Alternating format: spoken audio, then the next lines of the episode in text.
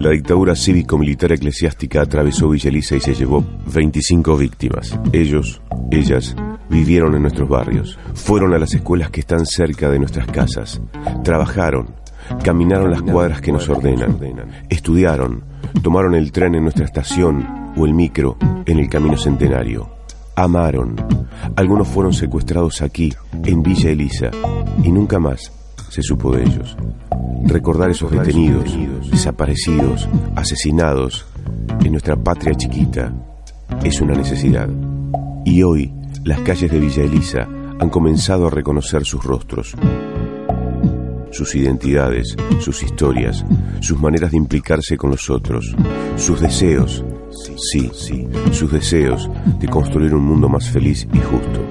Ellos han dejado de ser invisibles y estas voces, las de sus vecinos, los recuerdan.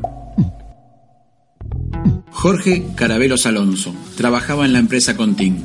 Vivió junto a su compañera Lucía Mirta Zwica Wasiuniek en el departamento del cuarto E de la Torre 5 desde 1974 a 1978. Fueron secuestrados el 18 de mayo de 1978.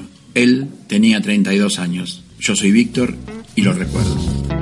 Vecinos por la Memoria, Verdad y Justicia de Villaliza y 1894, la radio online.